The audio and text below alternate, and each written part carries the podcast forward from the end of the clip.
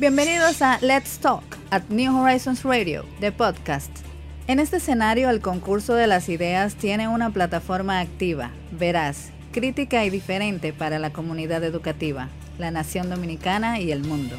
New Horizons Radio apuesta a generar ese espacio de aprendizaje innovador que sirva de complemento para todos los proyectos que exhibe nuestra inmensa familia educativa. Quédate conectado. Un nuevo capítulo comienza ahora.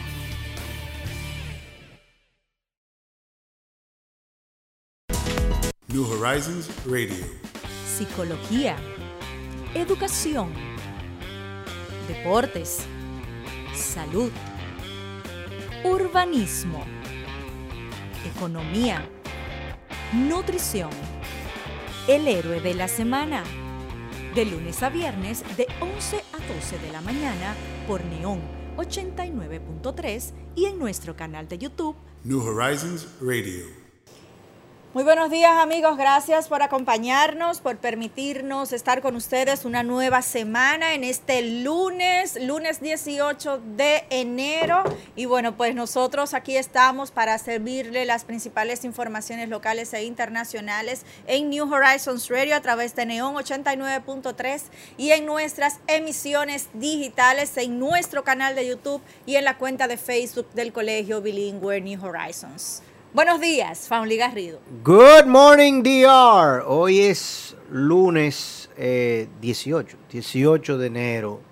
Eh, wow, cuántas cosas tenemos que hablar en el día de hoy. Esta es una semana tremendamente intensa esta semana. A pesar de que acá en República Dominicana las obligaciones eclesiásticas la tornan más breve, yo me pregunto si la marcha de los toros que tradicionalmente se hace hacia el- la ciudad de Higüey, ¿no? Al, al- al- hacia la La Basílica de Higüey. exacto. Sí, salen desde Monteplata y cruzan por Atomayor, por el Ceibo y terminan en Higüey y allá el párroco incluso los recibe y los bendice. El cardenal. Y luego, ¿el cardenal es que lo hace? No, no es el cardenal. En la Basílica de Higüey. No, no, no, no, no. La- los toros le, lo- le dan como, ¿cómo se dice eso? La, ocho, Es como una bendición. sí, la bendición, exactamente. Los, los toros, la, la entrega de los toros, digamos, la bendice, pero Es como una ofrenda. sí, pero no es el, no es el pa- no, No, es el no es cardenal, el que cardenal. lo recibe, no. No conozco yo Que ni siquiera, ni siquiera creo que a veces de pronto lo hace el, el- arzobispo de allá mismo, de Higüey, pero yo he visto, eh, digamos, sacerdotes de, de menor rango haciéndolo. Eh, y luego entonces obviamente pues son sacrificados y esos fondos son utilizados por la iglesia para un sinnúmero de actividades. Eh, yo no sé si ahora por el COVID eso lo van a hacer. Bueno, entiendo que debería ser no la respuesta, puesto que Pero todos no eh, tienen la- COVID. pero que la procesión habitual del 21 de enero y Mm. la y todo lo que Ah, yo creo que ahora debería haber más gente que ye- yendo para allá eh, No. de rodillas. Ah, claro, porque Pero no se hará, no, No. se harán los la- las No habituales ceremonias y cultos del 21, s- pero de manera más modesta, no sé, ya desde principio de año, el principio del mes, la, la catedral en voz de su del, del cardenal, ¿no? De, de Higüey, pues también decía que no se estaría celebrando de manera multitudinaria, llamaba a la gente a no desarrollar la procesión que habitualmente se hace cada 21 de enero, justamente como parte de las medidas. Eh, Hay mucha gente que va a coger para allá de rodillas, oye que te lo digo. Y, y el bendito este fulano, ¿cómo es que se llamaba? El peregrino, que no iba a quitar el COVID y, y vino corriendo. ¿Qué pasó con el peregrino, eh? Se quedó en Puerto Ese hombre Plata. se queda bien. Oye. Bueno, más nunca ha vuelto Pero no, a él no es de Puerto. Plata, él es de Bonao. Pero en Puerto Plata fue que él hizo Que tiró la- la eh, cruz y la cruz y demás, entonces le pasó como Pero que arranque Pigüey ahora, porque le pasó Higüey como un necesitamos. candidato de las pasadas elecciones que pasó por Bonao, pero si llegó a Puerto Plata, que si el Ay, éxito, que no sé qué, no sé. Entonces, el éxito de esa situación fue Ay, muy parecida a la del candidato Ay, aquel. Dios mío, el jamelgo aquel. No relaje, hombre.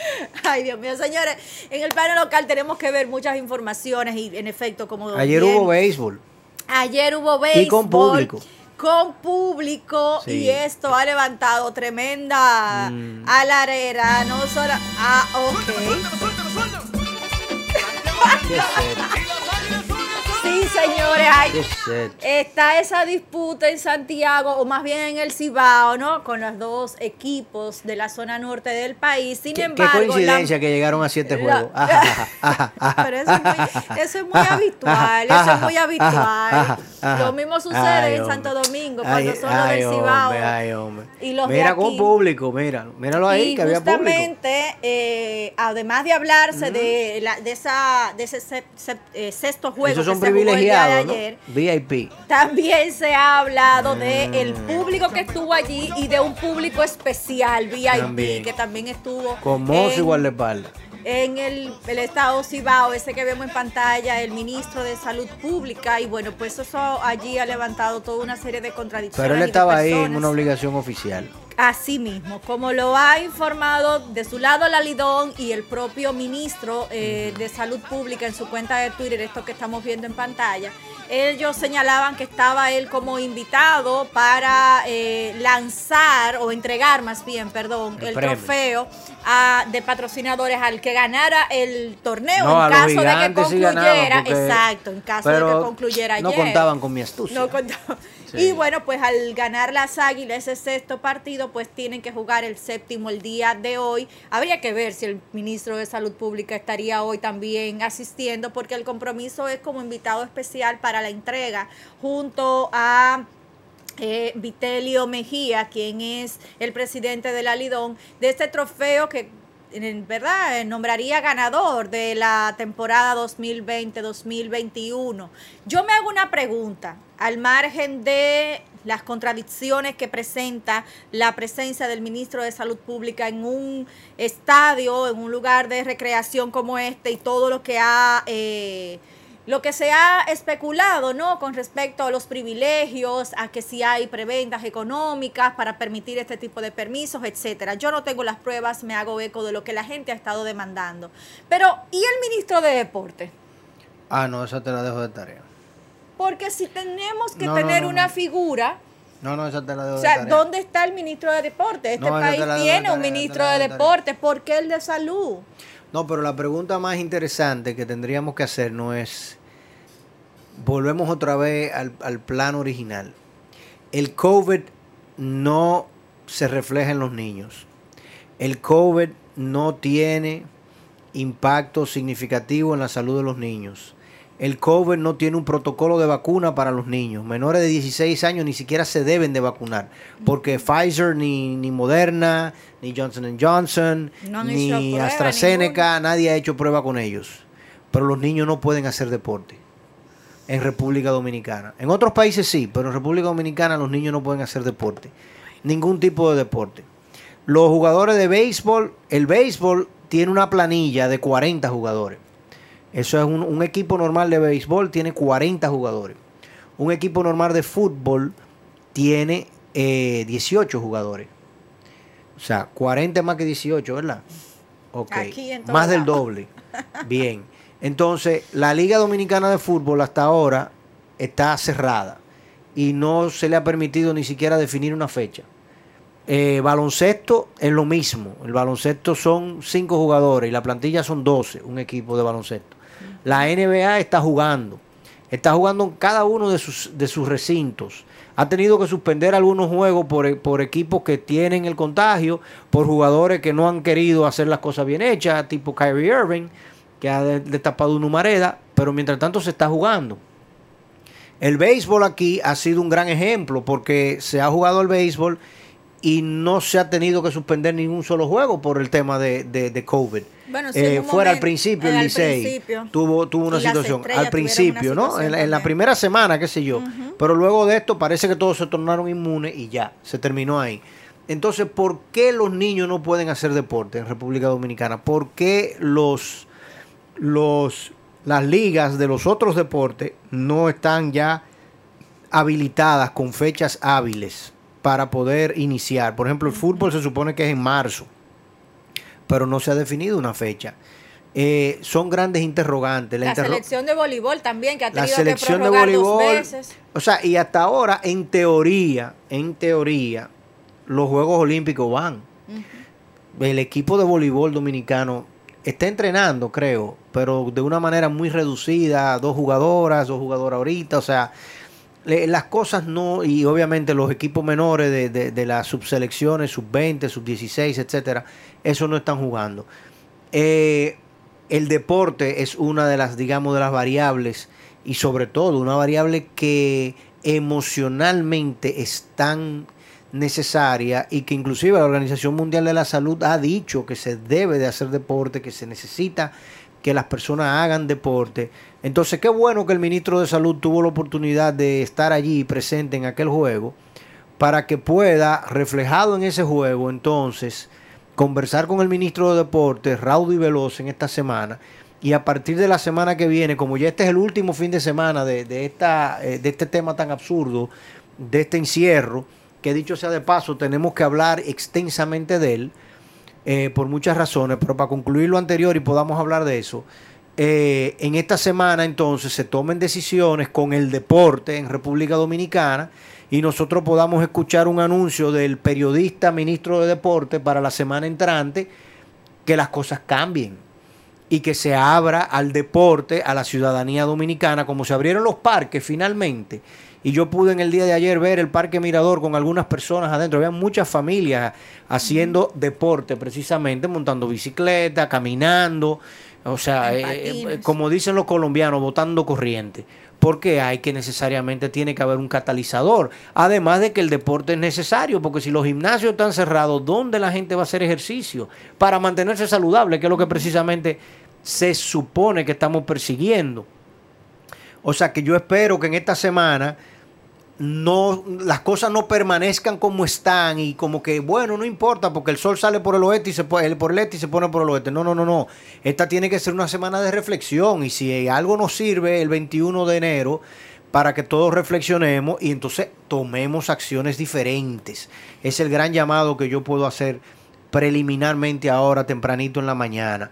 Con relación al- al toque de queda el toque de queda se hace, se llama y se llamó antes del 24 de diciembre, ¿verdad? Nos anunciaron todo lo que venía y antes del 31 nos dieron todas la- las noticias fatales de- del tipo de toque de queda que iban a hacer, las restricciones eh, eh, inmensas que se iban a poner y a lo largo de este proceso pues han eh, eh, hemos tenido varias cosas incluyendo multa y ahora ya no hay multa ahora el, el juez Alejandro Vargas pide que se haga una ley y que a partir de esa ley entonces ya se sepa que cómo se va a restringir a todo el mundo inclusive hablando de que sea una ley que, que legisle y maneje lo del el estado de emergencia. O sea parecería que nosotros no vamos a seguir vamos a teniendo mantener. estado de emergencia pe- perenne. O sea como que eso es una condición eh, eh, sine qua non. Yo comparto la inquietud del, del juez de que se haga de manera normal y ya legal, por ponerlo de una forma, pero me preocupa que el estado de emergencia tenga también ya todo Ya un protocolo y un, regulado. y un parámetro, ¿verdad? De, de normalidad. Ambas cosas son como, como difícil de uno eh, ponerlas juntas. Pero si, lo, si vamos a analizar el toque de queda desde el punto de vista de la efectividad con relación a la epidemia, tenemos que decir que es un absoluto fracaso. Ah, porque estamos en aumento de los casos. Porque todos los días, mientras, o sea, volvemos otra vez a lo mismo. Hoy estamos ya a 18 del mes, ¿verdad? O sea, los contagios se dan en los primeros 6 a 7 días. Es el contagio, es donde tú muestras los síntomas del contagio, ¿verdad? O sea, que 18 menos 7, estamos hablando del día 11 de enero, en plena toque de queda. Entonces, si en este fin de semana tuvimos los índices más altos de contagio, 2.000, 2.000 infectados, 1.700 infectados, 1.300 infectados, de hecho van, creo que fueron 24.000 en los primeros 17 días, entonces, en definitiva, todos esos contagios se están dando durante el toque de queda, durante este periodo. ¿Y por qué se están dando? Muy sencillo, ya todo el mundo lo ha dicho y lo ha hablado. No se están apiñando más, solamente hay que ver lo que pasa en el metro, lo que pasa en los supermercados, lo que pasa en los bancos, lo que pasa en todas las partes. Eh, y ni hablar del costo económico que está teniendo. Entonces, en definitiva, el toque de queda como medida epidemiológica No está No, funcionando. de, la, no de la forma en la que está, en la que se está poniendo en práctica, sin duda, eh, no está funcionando. Y eh, una de las cosas que tenemos que llamar eh, la atención también es que pese a que hoy Porque los contagios de este fin de semana no fueron por No, la fiesta del 31. Claro que no. O sea, Es una semana atrás. no, y ya, te- en temo caso de- claro, temo claro, en ¿verdad caso de sin duda, sin duda. Eh, Ajá. Y eh, seguimos con las eh, los reportes subsecuentes, no del día, y aunque habíamos visto eh, durante muchos días eh, cero fallecimientos, el día de hoy de golpe se registran 11 fallecidos. Pero pese a eso, la letalidad continúa bajando, ya está en 1.2%. Eso quiere decir que pese al contagio que hemos podido ver de manera positiva en aumento, señores, sabemos ya manejar el COVID. No, pero que Ya esos en la- 11 fallecidos, eso es récord histórico. es lo que, le lo digo, que, viene, que, pese a que Sí, hoy la sí. gente está alarmada porque hay 11 fallecidos y lo que va del 2021 llevamos 24 fallecidos, vemos esto que es eh, justamente con ese rezago que se viene reportando. ¿Quién sabe si son de julio o de agosto? sabrá Dios de cuándo son. Pero eh, luego de que se realizaran el día de hoy 10.000 muestras y eh, se identificaran 1.848 casos, la positividad se mantiene un poco elevada, pero dentro del, se continúa en los 20 bajitos, ¿no? Porque se siguen realizando muestras subsecuentes. La gente está continuando haciéndose las segundas pruebas y ya vemos cómo incluso esas segundas pruebas empiezan a arrojar negativo y la- los fallecimientos continúan reduciéndose porque es que, como decía, hemos aprendido a manejar el COVID y aunque hemos visto un pequeño entaponamiento con el tema de las pruebas, en los hospitales se está manejando, los médicos han aprendido a manejar el virus y las propias personas de alguna forma detectar el virus también con antelación, por lo que la fatalidad del virus es menor cada día. La, el, el índice de letalidad, si seguimos al ritmo que vamos ahora mismo y si aumentan el número de pruebas por encima de 10.000 al día, estará por debajo de 1% eh, antes de finalizar el mes de enero. Entonces, si, o por alrededor del, del, del final de enero, principio de febrero. Entonces, si el índice de letalidad se pone por debajo de 1%, la pregunta mía es, ¿cuál va a ser la actitud del gobierno? O sea, porque una enfermedad que, que, que tiene un índice de letalidad por debajo del 1% todavía amerita que la sociedad dominicana siga secuestrada, que la sociedad dominicana tenga un 30-35% de sus empresas cerradas. Señores, o sea, ¿cuántas personas van a morir de pobreza? ¿Cuántas personas van a perder décadas, años? O sea, nosotros estamos diciéndole que la población estudiantil dominicana ya perdieron 18 meses de su futuro eh, eh, eh, educativo. Y cuando tú hablas de un niño de, de 5, de 6 años que perdió 18 meses, tú le estás diciendo que perdió el 30% de su vida. Claro. Entonces, ¿hasta cuándo vamos a continuar con esto? Con una enfermedad que tiene un índice de... Porque cuando aquí vino la chiquinguya, tiene, tiene un índice por encima de eso y, y- y el mundo no se acabó. H1N1 también. Que esta tiene un nivel de contagio mayor, que incluso las nuevas cepas tienen niveles de contagio muchísimo mayor, pero son menos letales. Y lo otro es que ya sabemos, lo que aquí anunciamos hace más de un mes, la vacuna aquí no va a llegar antes de final de marzo, principio de abril. Y, Y eso es otro tema interesante. si vemos cómo está sucediendo con ¿verdad? el reporte de la OMS, de cómo que se está vacunando, en el 25 pobres se han vacunado en el mundo. Exactamente, entonces ese es un tema también que, que Yo espero que nosotros no estemos entre los pobres. eh, Bueno, habría que ver cómo, cómo nos consideramos eh, o cómo nos consideran nuestras autoridades y los que están distribuyendo, porque ese es un tema también que preocupa bastante, eh, el anuncio que ha hecho la Organización Mundial de la Salud en esta alerta de que eh, la, la distribución de las vacunas ha estado bastante desigual y ya lo habíamos previsto, porque habíamos hablado aquí de, que, de esta carrera, esta lucha que iban a tener las grandes potencias, los que primero tuvieran el dinero en la mano para poder adquirir la las vacunas. Ellos han adquirido más del doble, del triple del de lo que necesitan. Claro, bueno, ya lo mencionábamos aquí hace unas dos semanas, como España había anunciado que tenía el tres veces la cantidad de vacunas que necesitaba y que si le sobraban, pues ellos se lo iban a ofrecer Bueno, a los países que tuvieran eh, menor poder adquisitivo. España lo tiene porque España está pensando en Iberia y está Mm. pensando en, en- en sus ex colonias. Lo que Y, sí y va que a venir a ayudarnos a todos, a repartirnos a nosotros. sobre todo que No es por eso.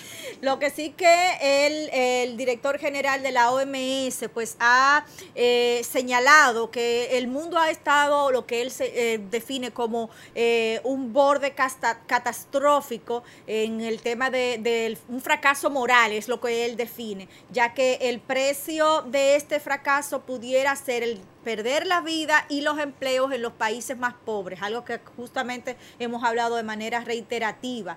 Él señala que debemos aprender de los errores, ya que cuando sucedió la pandemia de la gripe A, que fue en 2009, él hablaba de que los países de desarrollo, en vías de desarrollo no llegaron estas vacunas, sino hasta después de que se hubiese terminado la crisis, cuando ya los países con mayor poder adquisitivo pues habían agotado todos sus procesos y vacunado y revacunado, pues entonces ahí llegaron las vacunas a los países en vías de desarrollo. Y lo mismo con el VIH. Él señala que, bueno, luego de décadas de que en otros países pues se estuviese manejando los fármacos para este virus del VIH, pues fue cuando llegaron entonces estos fármacos a los países con menor poder adquisitivo. Él, eh, lo que él pide en este momento es que los países del mundo, las fuerzas económicas del mundo, pues empiecen a ocuparse para evitar este tipo Ese de errores, para que se repitan estos errores. Mira, ese anuncio y el programa de vacuna de Joe Biden, lo único que garantizan es que los vuelos a Estados Unidos se van a poner más caros.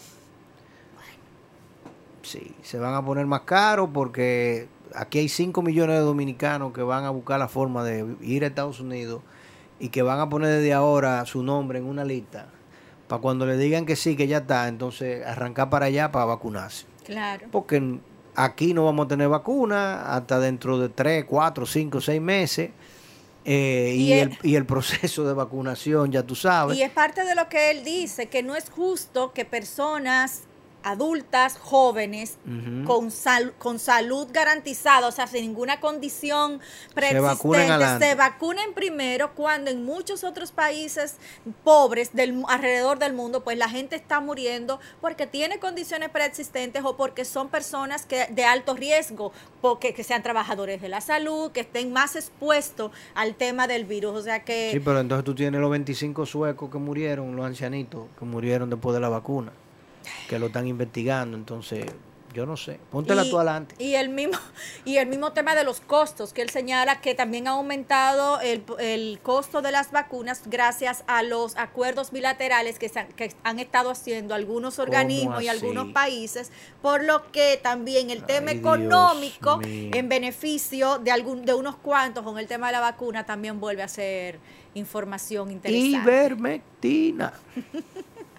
Mire, hoy 18 de enero o tercer lunes de enero para los norteamericanos, pues es el día de Martin Luther King, aquel eh, líder de, de las minorías en Estados Unidos y que nos ha dejado un legado bastante interesante por alrededor del mundo. El tema de yo tengo un sueño ha podido eh, dar muchas ideas en cuanto al- a los derechos, primero de los afroamericanos y de las minorías que han tomado a Martin Luther King como su líder, como, como imagen ¿no? de sus luchas para los derechos de aquellos que son eh, humillados ¿no? alrededor del mundo. Mira, eh, qué bueno que tomas el tema de Martin Luther King Jr. hoy, precisamente a dos días de la toma de posesión de Joe Biden Kamala Harris, la primera afroamericana asiática mujer vicepresidente de los Estados Unidos, eh, porque son tantas las cosas que podemos decir de MLK. eh, y sobre todo de sus seguidores, por ejemplo John Lewis, que murió el año pasado, que también vi una película sobre El él en esta semana. No, no, hay una película de él que se llama de- John Lewis. eh, el mayordomo cuenta de manera magistral también. eh, que- ah, esa yo no la he es visto. buenísima, buenísima. Bueno, la pues la, tú sabes que el discurso de él de I Have a Dream ahí en, en- en la manifestación de Washington eh, es obviamente el discurso más popular y más famoso de él. Sin embargo, a mí el discurso que él dio en Memphis el día 3 de abril de 1968, apenas unas horas antes de ser eh, eh, matado, ¿no? Asesinado. asesinado, para mí siempre ha sido infinitamente más impactante. Y eh, quería comentarlo y, y conversar sobre él hoy y luego entonces que lo escucháramos. Porque en ese discurso, lo primero es que Martin Luther King en ese momento, en 1968, ya había pasado, digamos, la cúspide de su liderazgo. Él estaba realmente rezagado y las personas ya no tenía, no se sentía eh, la fuerza y el empuje de, de su, de los, de- digamos, de las posiciones que él tenía.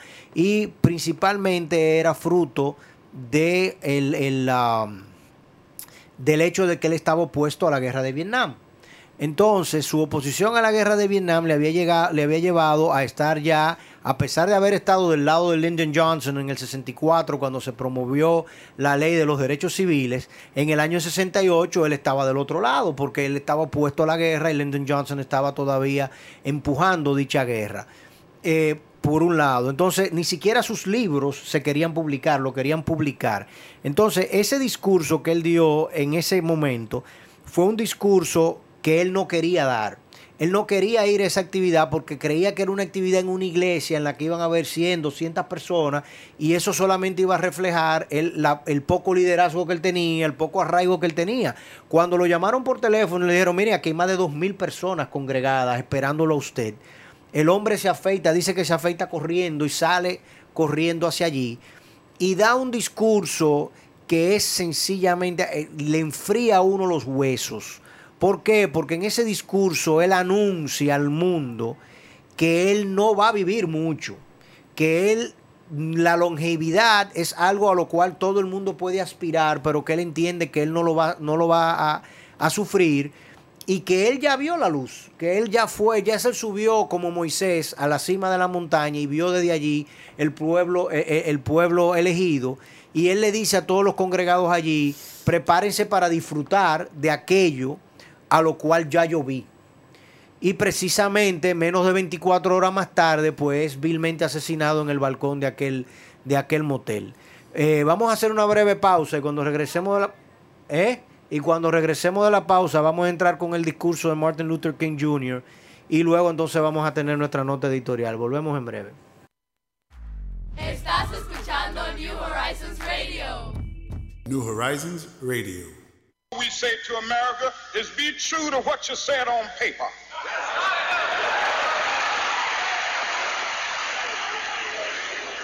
If I lived in China or even Russia or any totalitarian country, maybe I could understand some of these illegal injunctions. Maybe I could understand the denial of certain basic First Amendment privileges because they haven't committed themselves to that over there. But somewhere I read of the freedom of assembly. Somewhere I read of the freedom of speech. Somewhere I read of the freedom of press. Somewhere I read that the greatness of America is the right to protest far right.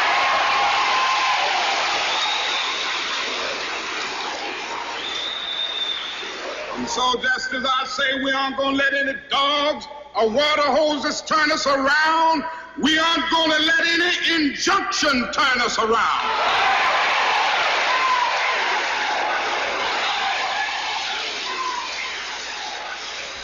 Well, I don't know what will happen now. We've got some difficult days ahead. But it really doesn't matter with me now because I've been to the mountaintop. I don't mind. Like anybody, I would like to live a long life. Longevity has its place. But I'm not concerned about that now. I just want to do God's will. And He's allowed me to go up to the mountain. And I've looked over and I've seen the promised land. I may not get there with you, but I want you to know tonight that we as a people will get to the promised land.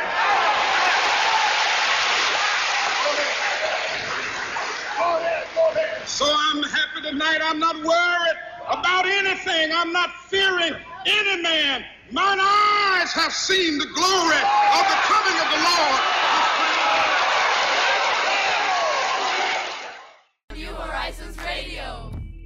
Final de la democracia representativa en América.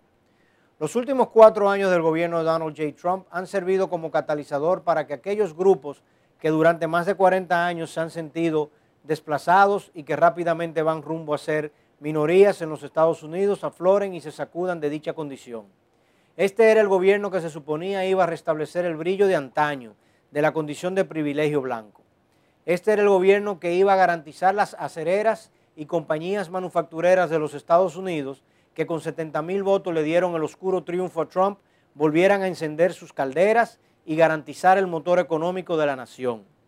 Este era el gobierno que iba a restringir el flujo migratorio y a expulsar a todos aquellos que no tuviesen las mismas creencias y costumbres que los blancos conservadores.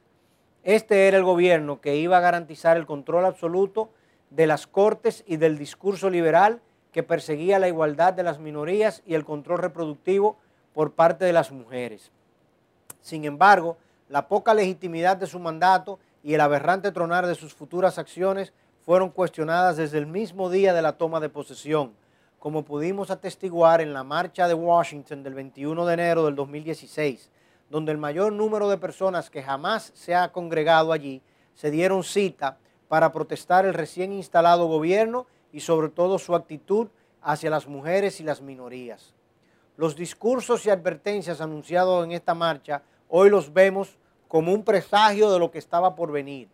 El retiro de los Estados Unidos del Acuerdo de París, la defensa de los terroristas blancos que marcharon en Charlottesville en la primavera del 2017, el asesinato del periodista Jamal Khashoggi en el consulado saudí en Turquía, la defensa de las acciones rusas en Helsinki, las amenazas de desintegrar la OTAN, la separación de las familias en la frontera con México, la defensa de la industria de las armas por encima de las muertes en Florida, en El Paso, Texas y en Nueva York, y finalmente el ataque a los promotores de Black Lives Matter y las muertes injustificadas de mano de la policía de George Floyd, Breonna Taylor y otros tantos.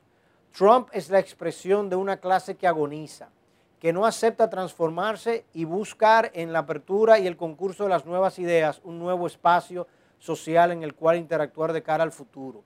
La cúspide de esta agonía se reflejó en el asalto al Capitolio el pasado 6 de enero.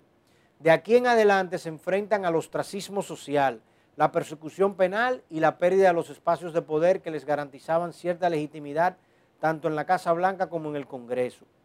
Las acciones tomadas por los dueños de las redes sociales, de Facebook, de Instagram, WhatsApp y Twitter, solo demuestran el enorme poder y la discreción de las que gozan estos tecnócratas y cómo la clase política tendrá que necesariamente actuar para garantizar esquemas de regulación de estos.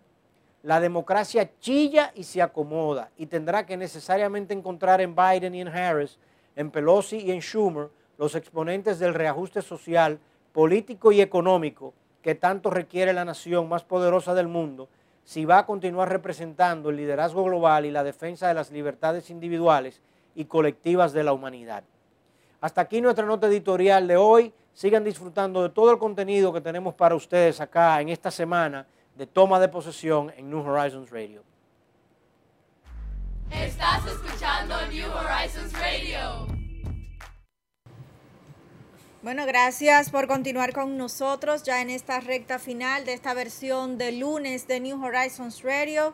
Y bueno, como siempre, recordarles eh, que estamos en nuestras redes sociales como New Horizons Radio, tanto en Instagram como en Twitter. Y bueno, por ahí pueden vernos y escucharnos y mantenerse al día con nosotros, ya que no pueden directamente entrar a la cuenta de Tron, ya no pueden tener la información de primera mano en todas sus redes sociales, pero nosotros aquí les mantenemos al día. Y justamente... Eh, el presidente Donald Trump habría anunciado alrededor de unos 100 indultos y conmutaciones de penas este, para este próximo martes, para mañana, según han revelado fuentes eh, cercanas al presidente, eh, al presidente Donald Trump. Y bueno, pues esta, estas últimas decisiones, digamos, ¿no? En la recta final de su mandato, que tendría cambio este próximo día 20, el miércoles. Y a propósito, nosotros el día de mañana tendremos un contacto directo con la periodista Esperanza Ceballos, dominicana, reconocida periodista acá eh, en la República Dominicana y que ahora mismo está haciendo eh, el ejercicio del periodismo en los Estados Unidos y ella estará contándonos de primera mano los preparativos para la toma de posesión del presidente eh, Joe Biden este próximo miércoles. Pero justamente eh, el presidente Donald Trump hasta último momento estaría dando de qué hablar y con esta serie de indultos que estaría pudiendo anunciarse el día de mañana, en la que se, se prevé que los que estarían siendo beneficiados con estos indultos serían personas eh, señaladas con eh, crímenes de cuello blanco, aquellos que pudieran estar siendo cercanos al propio presidente incluso y que tendrían un perfil no tan, no, o sea, no, no común en, el hecho de sus crímenes. Bueno, yo creo, eso, ay Dios mío, eso de sus indultos mañana, supuestamente son un grupo de personas que se estaba trabajando desde el mes de diciembre, pero que con él, con su afán de, de, denostar el proceso electoral y todo lo demás, pues no había atendido a, avisarlo desde esa época.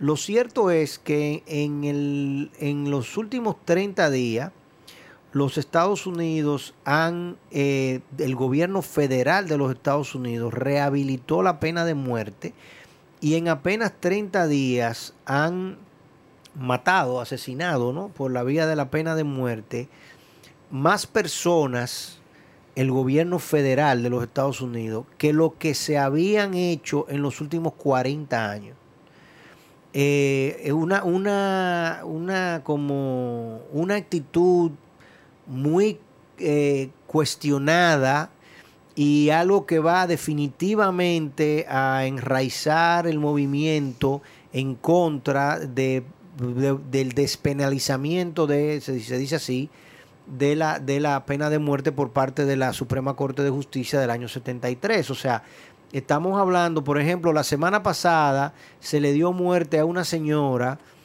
que ella había cometido un crimen horrendo, terrible, de haber eh, matado a una niña de apenas 23 años que estaba embarazada y ella eh, le, literalmente la... Bueno, terminó con la criatura en sus manos, no voy a, a explicar cómo, y la llevó a su casa, o sea, y le dijo al marido, mira, yo hoy tengo un hijo eh, ella era una, es, es, si tú nada más ves eso, por ejemplo, el parte noticioso, el primer parte noticioso que yo vi solamente me decía eso. Luego yo mirando y viendo una entrevista de una señora defensora del, tema de, y en contra de la, de, la pena de muerte, pude luego leer un poco más sobre esta señora que, la semana pasada la, la, la, mataron en el sistema la penal. Pena de muerte. Correcto, le, le, le pusieron la inyección letal. Eh, esa señora había sido, había estado en, en 30 foster homes durante toda su niñez, fue violada eh, de manera eh, intensa por uno de sus padrastros, sufrió una cantidad enorme de, temas, de condiciones y, tenía una condición psíquica que cuando no tenía sus medicamentos, pues obviamente se descontrolaba y la tornó más violenta de lo que ya todos sus episodios de infantiles la habían llevado, ¿no? Al desequilibrio mayor que le habían llevado. O sea, esa era una persona que no le tocaba la pena de muerte.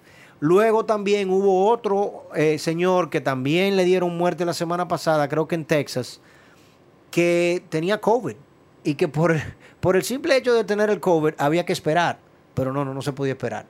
Y como quiera, entonces le cumplieron la pena. O sea, agrégame eso a que ahora vamos a indultar 100 personas y entre esas 100 personas que vamos a indultar, inclusive se está anunciando que quizá están algunos de esta gente que están siendo acusados ahora mismo por la toma del Capitolio. Madre. Lo sabremos mañana, pero, o sea, y tú dices, pero es que yo... que ya se demostró la vinculación real del presidente Trump con estos hechos en el Capitolio. Y tú tienes que hoy, el día de hoy, el día de hoy hay 25 mil eh, eh, oficiales, eh, ¿no? De, alistados de la Guardia Nacional que están en, alrededor del Capitolio lo, han, de- han- han determinado un green zone y un red zone, como si fuera Irak, como si fuera Bagdad. Lo mismo que se hizo en Bagdad, eso está ahora mismo en la ciudad de Washington. Con el agravante de que esas 25 mil, esos 25 mil soldados de la Guardia Nacional están siendo interrogados por el FBI todos, hasta tres veces porque temen que dentro de esos 25 mil guardias de la Guardia Nacional, más la seguridad del Capitolio, etcétera, etcétera, todos los cuerpos especiales que están allí apostados hayan, infiltrado. Eso es, ay Dios mío.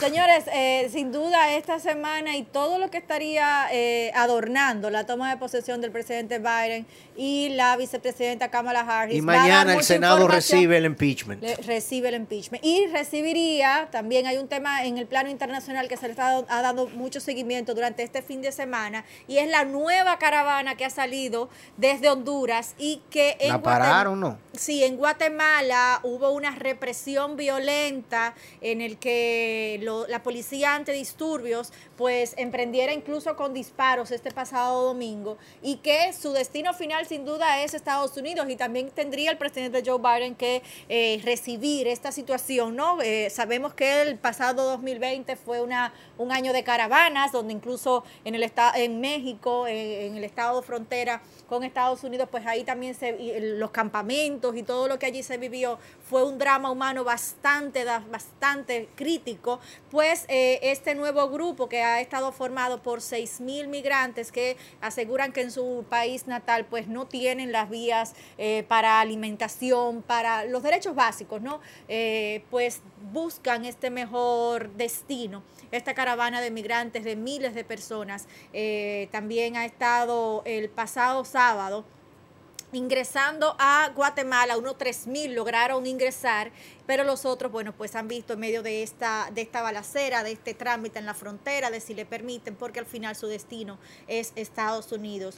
Y esta avalancha, eh, pues obviamente ha levantado informaciones, en, eh, comentarios encontrados entre los derechos La, ca- la caravana de Trump. ahora. eh, es- ya usted sabe, entre los defensores de los derechos humanos y bueno, y lo- los, eh, digamos, lo- los Pero oficialistas. ellos son ¿no? hondureños. Son de- es, de- es desde Honduras. Son que hondureños y están en Guatemala ahora mismo. O en la frontera entre. Honduras y En- entran- Guatemala. tratando de cruzar Guatemala para continuar su caravana y eh, pues es lo que la policía guat- guatemalteca ha tratado de eh, contener su avance. ¿Y hasta cuándo pueden ellos contenerlo? Imagínese usted. Y la frontera 6.000 completa es un- eh, eh, la, la- la frontera completa es muy ancha, no o sea, tú no tú si no la vas a poder contener completa. Correcto. O sea, eh, este tema de los migrantes, este tema de la de, de la pobreza en Centroamérica y en Latinoamérica y la forma como los Estados Unidos, como Canadá y como Europa en general la ha manejado, es lo mismo que pasa con África,